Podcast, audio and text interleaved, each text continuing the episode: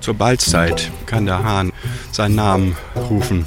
Es ist ein ganz tiefes Nandu, ruft er da, äh, was man also auch äh, viele hundert Meter hören kann. Das ist so ein richtig guter Bass, den er da von sich geben kann und Weibchen anlocken kann.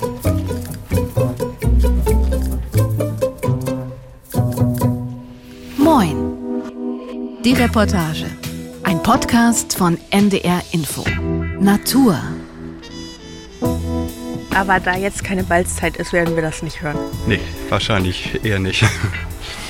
Das ist wie so eine Rohrdommel. Also er erinnert mich so ein bisschen an eine Rohrdommel, ne? Mhm. die ja auch so ganz tief ruft und dann so, er atmet so ein, so, du, so. Wir sind in Nordwestmecklenburg. Dort gibt es die einzige wild lebende Nandu-Population in Europa.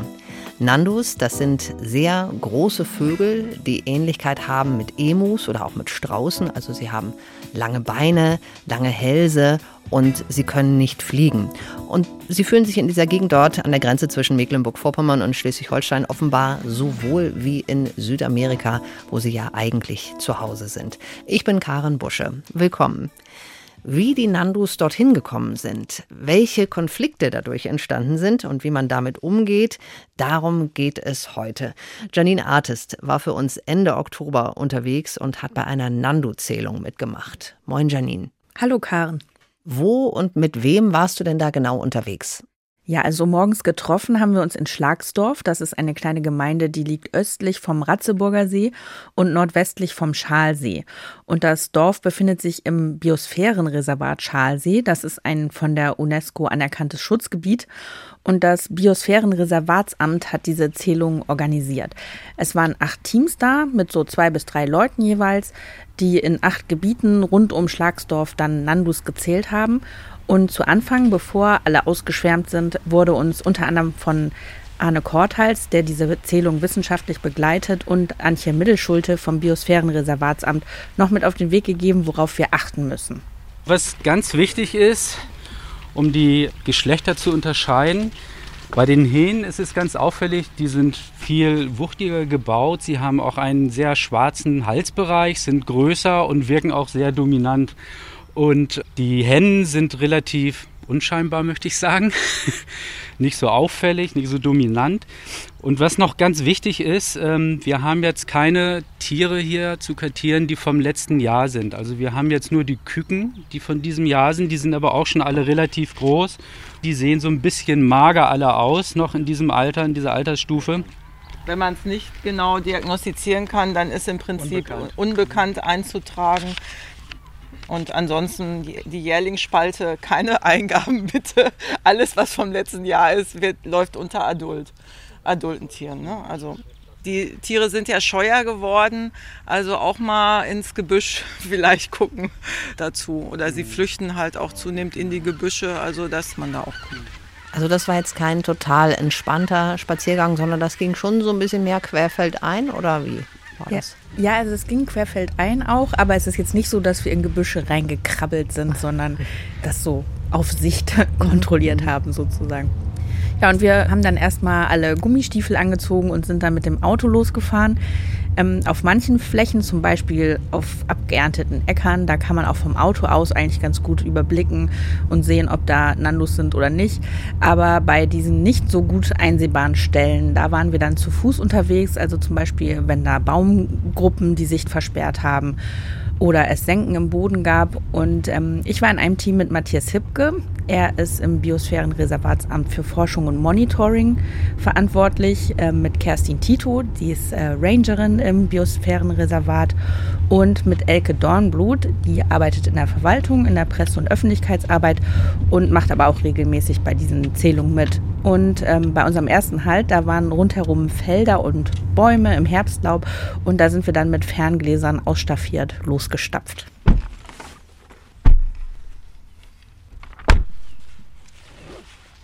Jetzt gehen wir hier noch mal ein bisschen oben auf die Kuppe und dann können wir diese Flächen links und rechts von diesem Feldweg einsehen.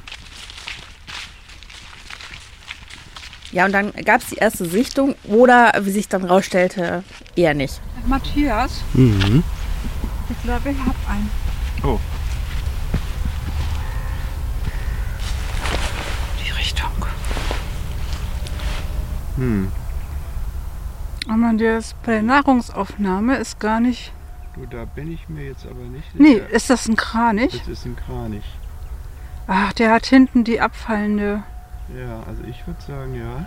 Da rechts, wenn ihr, wenn ihr die Ackerlande Ja, weiter stimmt. geht, sind rechts noch ganz viele Kraniche. Ah, okay. Stimmt. Zehn Stück. Zehn Kraniche. Mhm. Und davor ein Reh. Aber noch nichts für die Liste. Noch nichts für die Liste, nee. Aber hier diese Flächen, die können wir schon mal schraffieren. Hier ist nichts. Also wir stehen hier und können bis hier gucken. Diese, diesen Acker einsehen hier, diese Fläche, ne? So, und das schraffiere ich jetzt schon mal. Das heißt, hier ist tatsächlich nichts. Den haben wir das schon mal erfasst. Also erstmal noch kein Erfolg. Wie oft werden denn diese Nandos überhaupt gezählt? Die werden zweimal im Jahr gezählt, um zu sehen, wie sich dieser Bestand entwickelt. Einmal im Frühling, da kann man dann feststellen, ob vielleicht einige Tiere den Winter nicht überlebt haben. Allerdings hat man festgestellt, die überstehen den Winter erstaunlich gut. Hat man vorher nicht erwartet, weil die ja aus Südamerika kommen. Stimmt. Ja, und ähm, einmal im Herbst, um zu sehen, wie die Brutsaison verlaufen ist. Also wie viele Nando-Küken dazugekommen sind. Und die Vögel sind hier ja nicht heimisch, sondern rund um das Jahr 2000 sind ein paar Nandus in Schleswig-Holstein aus so einer privaten Haltung ausgebüxt. Und das ist sozusagen der Ursprung. Und ähm, die haben sich da in der Gegend dann bei Schlagsdorf angesiedelt und auch stark vermehrt. Und die Tiere stehen auch unter Beobachtung, weil man klären will, ob das eine invasive Art ist. Ähm, dass die Nandus ursprünglich hier nicht hergehören, das ist eben klar. Aber es sieht bisher nicht danach aus, dass sie invasiv sind, hat mir Matthias Hübke erklärt.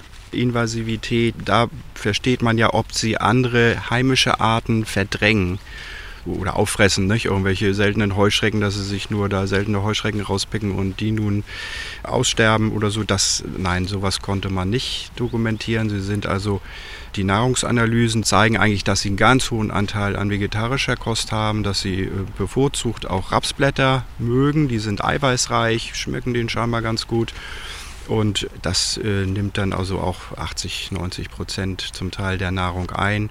Die Jungvögel brauchen natürlich dann In- Insekten, äh, Eiweißnahrung und die fressen dann schon Heuschrecken und Spinnen und was ihnen da von Schnabel kommt. Aber dass sie so viel Raps fressen, das macht sie wahrscheinlich bei den Landwirten in der Gegend nicht unbedingt total beliebt, oder?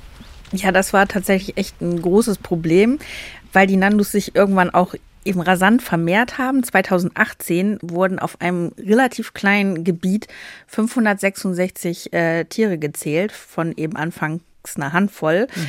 Und die haben ganz schön was weggefuttert. Ähm, da waren die betroffenen Bauern alles andere als begeistert. Und sie hatten wirklich Schäden auf ihren Feldern, die in die Tausende Euro gingen haben sie gesagt. Und äh, dann wurden die ersten Maßnahmen ergriffen, um das aufzuhalten. Und, und was hat man da gemacht? Was wurde unternommen? Ja, also zu Anfang hat man es versucht, mit Elektrozäunen die Felder zu schützen. Weil sie ja nicht fliegen können.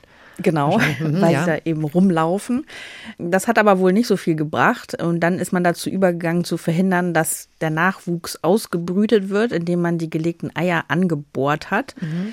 Das hat zwar schon ein bisschen mehr gebracht, aber trotzdem ist der Bestand weiter größer geworden. Und 2020 ist der Nando dann, obwohl er eine geschützte Art ist, in Mecklenburg-Vorpommern ins Jagdrecht aufgenommen worden. Das heißt, dass die Tiere da jetzt in einem gewissen Rahmen abgeschossen werden. Das erklärt auch, warum sie scheuer geworden sind und man deswegen auch mal im Gebüsch gucken muss. Also Okay. sie, sie fliehen eher, sind ja Okay. schlau, sie haben gemerkt, vom Menschen geht Gefahr aus und deswegen laufen sie halt eher weg.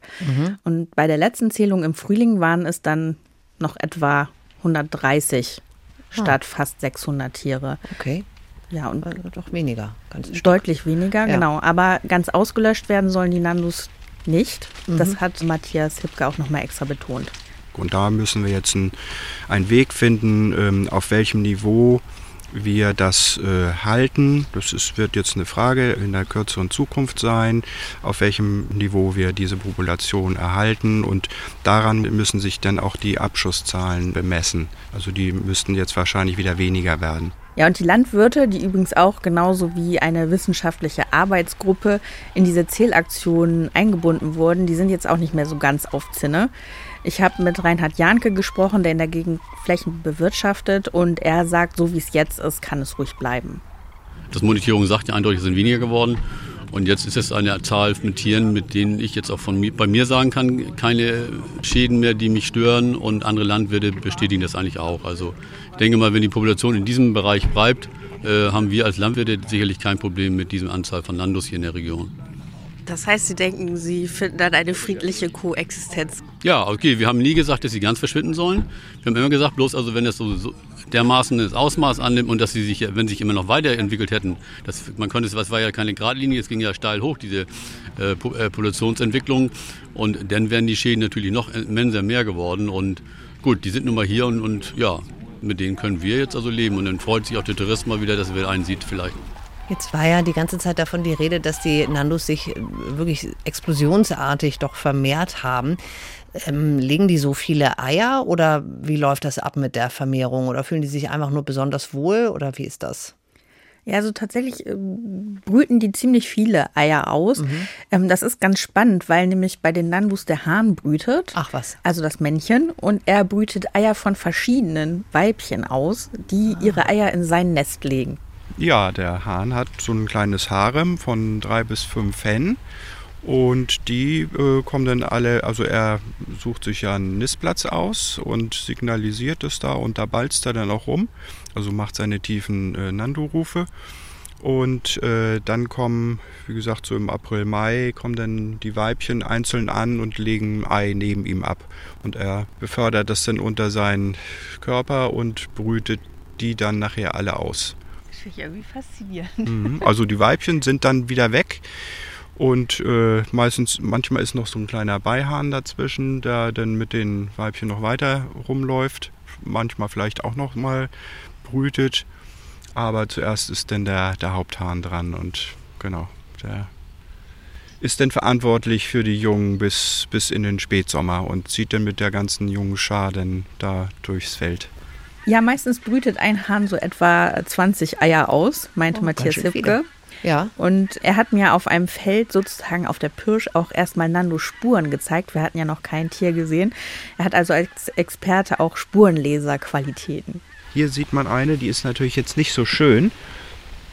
Hier sieht man diese, diese äh, beiden äußeren Zehen, hier die hintere Klaue und hier die, die mittlere. Mhm. Ne? Wie so ein äh, so so drei Zehen haben die ja. Eine mittlere lange und zwei äußere kurze. Und hinten, hinten ist noch so ein kleiner Abdruck denn. Jetzt wart ihr ja da in einem Biosphärenreservat unterwegs, da auf Spurensuche und auf äh, Nando-Suche. Vielleicht können wir an dieser Stelle nochmal erklären, was ein Biosphärenreservat eigentlich ist. Ja, also ein Biosphärenreservat ist ein Schutzgebiet und das Gebiet am Schalsee ist nach der Wiedervereinigung 1990 als Naturpark ausgewiesen worden und im Jahr 2000 wurde es dann von der UNESCO als Biosphärenreservat anerkannt. Das ist äh, 310 Quadratkilometer groß dort in der Gegend und die meisten Leute kennen ja Nationalparks, wie zum Beispiel den Nationalpark Wattenmeer. Da geht es ja darum, dass eine besondere Naturlandschaft geschützt wird und dass sich dort nahezu ungestört Wildnis ähm, entwickeln kann, ausbreiten kann. Ähm, bei einem Biosphärenreservat äh, gibt es einen anderen Ansatz. Da geht es darum, Kulturlandschaften zu schützen. So hat es mir Elke Dornblut vom Biosphärenreservatsamt erklärt. Also der Mensch ist ausdrücklich da auch mit einbezogen in diesen Schutzgedanken. Und das sind alte Kulturlandschaften, die auch teilweise erst durch die menschliche Nutzung so geworden sind, wie sie heute sind. Ne? Also Weidelandschaften gäbe es ja ohne menschliche Nutzung gar nicht. Dann hätten sie ja überall nur Buchenwälder. Aber gerade diese extensiven Weidelandschaften sind ja ökologisch sehr wertvoll, haben äh, eine ganz große Artenvielfalt. Und uns geht es eben als Biosphärenreservat darum, diese Bereiche auch für den Naturschutz zu erhalten, also nutzen und schützen. Beides, ja. Also ökologische Landwirtschaft, extensive Weidewirtschaft. Ja, dass man gemeinsam mit der wirtschaftlichen Nutzung Naturschutz auch betreibt. Es gibt aber im Biosphärenreservat nicht nur ökologische Landwirtschaft, sondern auch konventionelle Landwirtschaft. Aber mhm. da wird zum Beispiel dann darauf geachtet, dass dann besondere Bäume oder Hecken oder so nicht einfach platt gemacht werden. Mhm. Und jetzt habt ihr ja beim ersten Stopp nicht gleich den äh, Nandu-Erfolg sozusagen gehabt, aber beim zweiten dann vielleicht oder hat es noch ein bisschen auf sich warten lassen? Tatsächlich haben wir erstmal weiter keine gesehen, aber ähm, es gab ein anderes Zählteam, das einen ziemlich großen Trupp gesehen hatte und als wir die getroffen haben, da gab es dann echt so eine kleine Frotzelei deswegen, also so einen kleinen Schlagabtausch. Aha. Die haben auf jeden Fall auch Spaß dabei. Ja, wir waren bisher noch nicht so erfolgreich, aber schön. Wundert mich nicht. Aber Weil ich ja auch immer das schlechte Gebiet kriege. Ja, ja, ja, Du hast ja immer das Beste. Bin ich jetzt in das schlechte Gebiet gesteckt worden? Nein. Wir sind ja, bei, bei aber der Fachabteilung gelandet. Das ist Und die Fachabteilung kann eigentlich auch in den schlechten Gebieten was finden. Ja, das, das werden wir auch noch. Ne, wir machen es ja ein bisschen spannend. Gut. Es ist tatsächlich so, dass ich immer das schlechte Gebiet abkriege. Ja, ja, ja, damit die anderen Erfolgserlebnisse haben.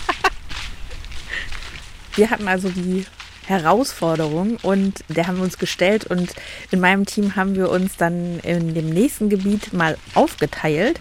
Da sollte die Rangerin Kerstin Tito einen Weg zu Fuß ablaufen, während wir anderen mit dem Auto Straßen abgefahren sind und Matthias Hipke hat ihr das vorher mit der Karte in der Hand erstmal erklärt. Genau, also hier kannst du, wenn du hier den Weg runter gehst, kannst du hier in die eigentlichen Wiesen reingucken. Das mhm. kannst du gut mit dem Fernglas abkontrollieren. Bis mhm. hier kannst du gucken. Und ähm, aber wichtig ist, dass du dann hier einmal hier über die Koppel gehst, hier zwischendurch und dann ähm, diese Flächen äh, zu Fuß kontrollierst. Ne? Mhm. Und dann kommst du ja hier wieder längs und gehst dann hier über die Wiese dann dahin. Ne? Falls ich mich verlaufe, ihr habt ja meine Handynummer, ne? Ja. Ja, ich, wir finden uns dann irgendwie, oder? Ja. Ja, gut. Also, ich bin dann in, in einer Woche wieder da. Ich habe jetzt erstmal Urlaub.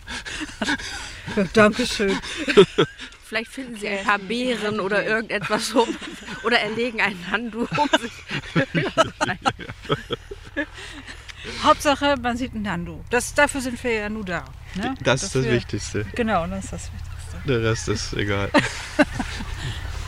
Das klingt auf jeden Fall sehr spaßig da bei euch. Sag mal, aber du hast es ja eben im Scherz gefragt. Kann man Nandos eigentlich tatsächlich essen? Ja, also kann man wohl. Ähm, mhm. Ich habe es noch nie probiert. Matthias Hipke meint aber zu mir, dass das Fleisch nicht so gut schmecken soll wie Straußensteaks. Habe ich aber auch noch nie gegessen. Ich ähm, auch nicht. Wobei ich mir aber nicht ganz sicher bin, ob diese Info überhaupt ernst gemeint war und ob er das selbst probiert hat oder dass er das von jemand anderem weiß. Mhm, vielleicht finden wir es irgendwann nochmal raus, wie Nando schmeckt. Wenn ihr euch oder als ihr euch da aufgeteilt hattet, habt ihr dann vielleicht äh, Nandus gesehen? Ja. Ja, oh nein, das gibt's doch gar nicht. Tatsächlich. Alle guten Dinge sind drei. Ja, wir standen dann da in so einer Kehre. In die eine Richtung war ein Moorgebiet, das war aber durch den Sommer total ausgetrocknet. Und in die andere Richtung waren abgeerntete Äcker, so bis zum Horizont braune Furchen und vorne am rechten Rand so ein großer Haufen Rüben. Und da hatte ich gerade mit Elke Dornblut aufs Moor geguckt und als ich dann zu Matthias Hipke rübergegangen bin, hatte er welche auf dem Feld entdeckt verpasse hoffentlich gerade nicht den Moment, wo Sie einen Nandu erspäht haben. Ja, den haben Sie gerade verpasst. Wirklich? Nein. Nein, wir haben noch Glück. Also wir haben, ich habe gerade fünf Stück gesehen, die also in unserem Gebiet rumlaufen. Und äh, das scheinen mir alte zu sein, sind aber ganz weit weg. Also ich schätze mal einen Kilometer ist das von hier aus. Also nur mit einem guten Fernglas zu sehen. Ganz da hinten sieht man sie. Also mindestens fünf und links sind nochmal zwei. Das könnten auch welche sein. Die sind aber verdeckt. Genau, also da könnte ich jetzt schon mal mindestens, also ich denke mal, ich gucke nochmal, sieben Stück könnte ich schon mal eintragen. Die scheinen mir auch wirklich da äh, schwarz am Hals zu haben, also werden Alttiere sein. Aber dass ich, da werde ich schon mal so sieben Stück festhalten. Dann ist Elke Dornblut dazugekommen und die beiden haben zusammen angefangen, auf der Karte und in der Liste diese Beobachtungen dann zu protokollieren. Ich mache mal eine 1, ne? Mhm. Machen wir hier eine 1 rein und dann müssen wir die Tabelle ausfüllen. die dazugehört. Das ist auf der Rückseite. So, also laufende Nummer ne, ist die 1. Uhrzeit 11 Uhr 45. So, das müssen wir jetzt noch mal ein bisschen offen halten. Männchen, Weibchen, das ist jetzt zu weit. Das müssen wir jetzt noch mal genauer von der anderen Seite gucken. Ähm, es waren jedenfalls Alttiere. Äh, sieben waren es auf alle Fälle. Verhalten, ja, genau. Nahrungsaufnahme, das wäre A. Das ist alles kodiert hier auf diesem Bogen. Äh, Biotop, ja, das ist ein Acker. Erntebrache Stoppel. Am Ja. ehesten, ne? Am ehesten. Ja. Mhm. Matthias, ich sehe acht. Dann haben sie beide nochmal parallel nachgeguckt mit ihren Ferngläsern und haben dann die Zahl eben nochmal um eins nach oben korrigiert. Und auf dem Weg zum Treffpunkt mit Kerstin Tito, die ja alleine losgezogen war, ähm, haben wir noch mehr gesehen, diesmal dann aus dem Auto raus. Da standen zwei relativ nah an der Straße und gut sichtbar auf einem Feld und haben da so rumgepickt. Aber es waren nicht die einzigen. Liegt da einer, was aussieht wie ein Stein? Nee, ne? Das ist ein Stein. Das ist ein Stein. Tja, das ist die Frage. Ja, würde ich sagen, das ist ein Stein. Obwohl, der eine, der da. Ist kein Stein, er steckt gerade seinen Kopf hoch. Genau, die schlafen nämlich nur. Also zwei schlafen und zwei fressen. Ja, das sind nochmal vier alte. Gut, die müssen wir natürlich auch noch eintragen. Das ist jetzt hier die Nummer zwei.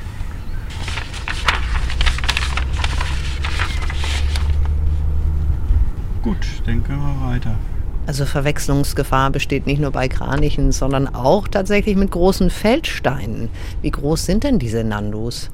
Also die Kopfhöhe sind so circa 1,40 bei ausgewachsenen Tieren und den Umfang kann ich leider nicht angeben, aber sie sollen Feldstein. so, sie sollen so um die 35 Kilo Okay. wiegen. Vielleicht gibt das so ein bisschen einen Ja, Eindruck. ja.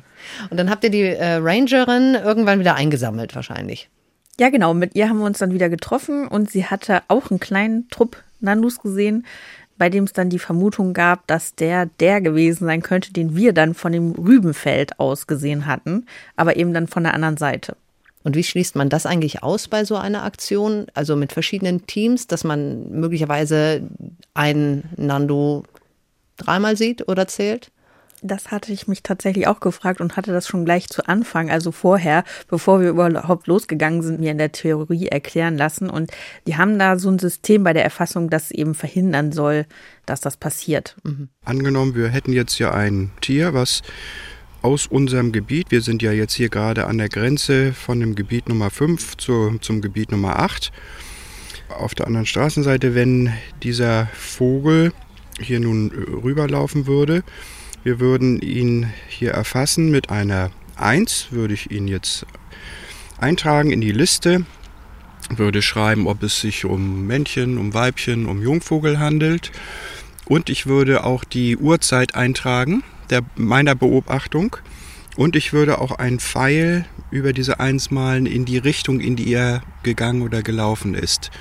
Und dann kann man nachher bei der Auswertung dieser Bögen sehen, aha, um 8.20 Uhr habe ich hier ein Tier gehabt, was ins Gebiet 8 rüber gewechselt ist und um 8.40 Uhr hat dort jemand auch ein Männchen beispielsweise gesehen, was sich da auch an der Gebietsgrenze aufgehalten hat und dann kann man sagen oder vermuten, dass es sich um das ein und dasselbe Tier handelt, sodass dann Doppelzählungen ausgeschlossen sind.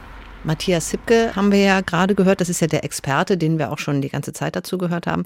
Wie lange macht er das schon und, ähm, und wie ist er auch dazu gekommen, überhaupt da Nandus zu zählen?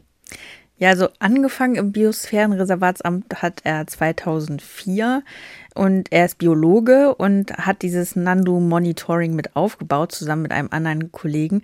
Erzählt, muss ich aber vielleicht auch noch dazu sagen, nicht nur Nandus, sondern ähm, im Biosphärenreservat werden noch ganz viele andere Vögel und mhm. Tiere mhm. gezählt und äh, Sachen untersucht. Mhm. Und ähm, ja, er hat mir erzählt, als er seinen Job damals angetreten hat, da gab es nur etwa 20 Nandus. Mhm.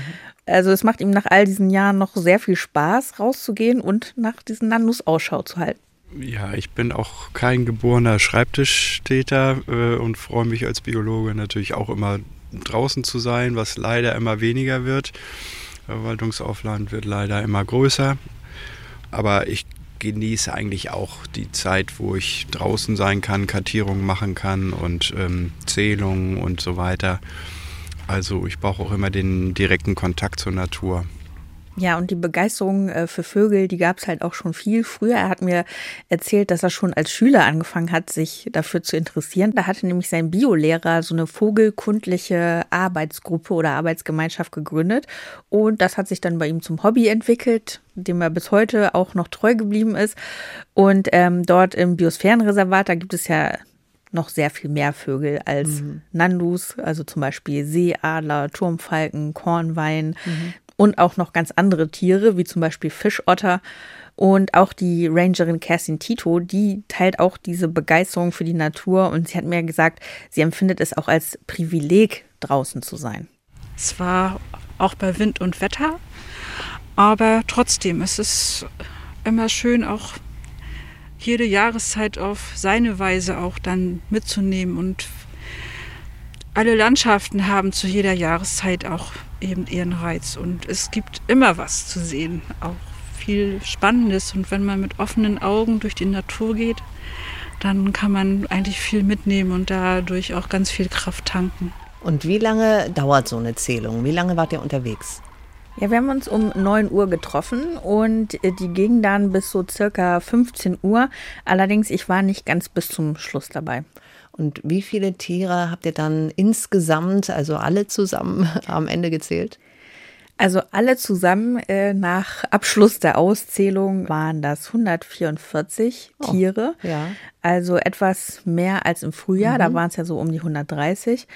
Und äh, bei meinem Team, mein Team sage ich jetzt einfach mal, bei mhm. dem ich dabei war, ist es aber tatsächlich auch bei den insgesamt zwölf, die wir gesehen haben, geblieben. Also nachdem ich äh, mich verabschiedet hatte, ist da nichts mehr dazugekommen. Das waren ja einmal acht und einmal vier.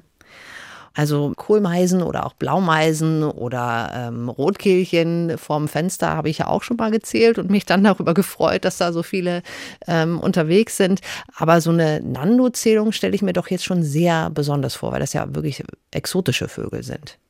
Ja, ich habe mich auch wirklich sehr auf diesen Termin gefreut, muss ich sagen. Und mhm. als wir dann die ersten gesehen haben, ist es wirklich, also es ist wirklich irgendwie komisch, solche Vögel in Mecklenburg-Vorpommern zu sehen, aber sie sehen wirklich auch sehr putzig aus. und bei uns sind sie zum Glück auch nicht weggelaufen. Wir waren äh, weit genug weg. Ja, und insgesamt war es einfach auch spannend dabei zu sein, weil ich auch ja, mir Dinge nochmal so vor Augen geführt habe. Also zum einen, dass es ja eben sehr wichtig ist zu unterscheiden, dass eingeschleppte Arten, also Tiere, die hier nicht heimisch sind, mhm. nicht automatisch auch invasiv sind. Das geht ja häufig auch in der Diskussion so durcheinander. Mhm. Diese Nandus sind ja zumindest, wie es bisher aussieht, keine Gefahr für heimische Arten. Na, und außerdem ist es auch wieder ein schönes Beispiel dafür, das zeigt, wie wichtig es eigentlich ist, bei Konflikten zu versuchen, eine Lösung zu finden, mit der am Ende alle irgendwie leben können oder die mittragen können. Denn einerseits will man den Nandus dort ja nichts Böses. Andererseits ist es ja aber irgendwie auch verständlich, dass Landwirte was dagegen haben, wenn ihnen die Felder komplett leer gefressen werden. Vielen Dank, Janine, dass du uns zu diesen einzigen wildlebenden Nandus in Europa mitgenommen hast, nach Nordwestmecklenburg in die neue Heimat der exotischen Vögel. Das war Moin, die Reportage. Und alle Folgen findet ihr oder finden Sie in der ARD Audiothek und online auf ndr.de-info. Bei Fragen, Anregungen, Kritik oder Lob mailt uns gerne oder mailen Sie uns gerne an moin.ndrinfo.de. Im Team heute waren mit dabei Doris Schiederich, Katharina Jetter, Sabine Korbmann und Matthias Stössner. Reporterin Janine Artist und ich, wir sagen Tschüss. Tschüss und bis zum nächsten Mal. Ein Podcast von NDR Info.